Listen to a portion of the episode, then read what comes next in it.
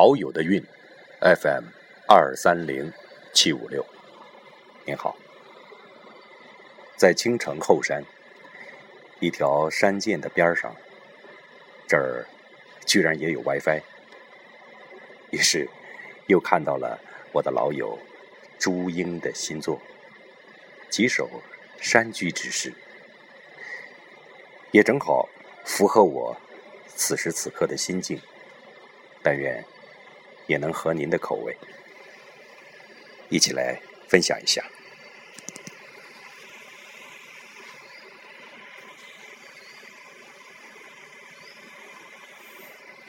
道德诗章六十一：美之深潭，最虚无之中，那种极点。在梦一样的草原和大海上，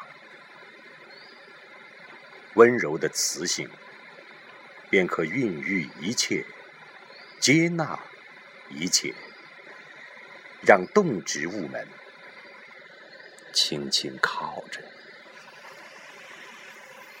它们可以静静的交配，在山谷。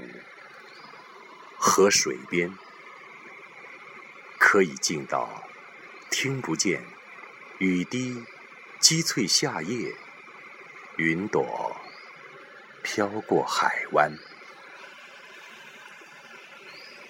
令人吃惊的真理是，强者的名字叫天下。如果一个诗人，饥寒于春天，默默死去，并带着无尽的爱，那就是生生不息的对宇宙的兼并。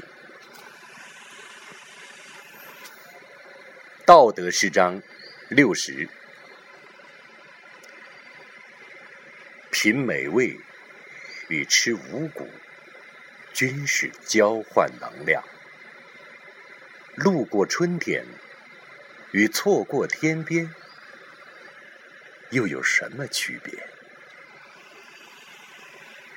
别再执着意义与发呆，有无联系；也别再思虑赢与输的问题。做个明白的人，连鬼神。都会爱你。如果你真明白，自己心可安然，别人各得其所。道德诗章五十六，关于人生。如果我真的都明白，那么还有什么需要表达？关于世界，如果以为自己明白了，那么我所表达的不过是胡言乱语。所以，我通常不过是。干着糊涂事，讲着废话，度过每天。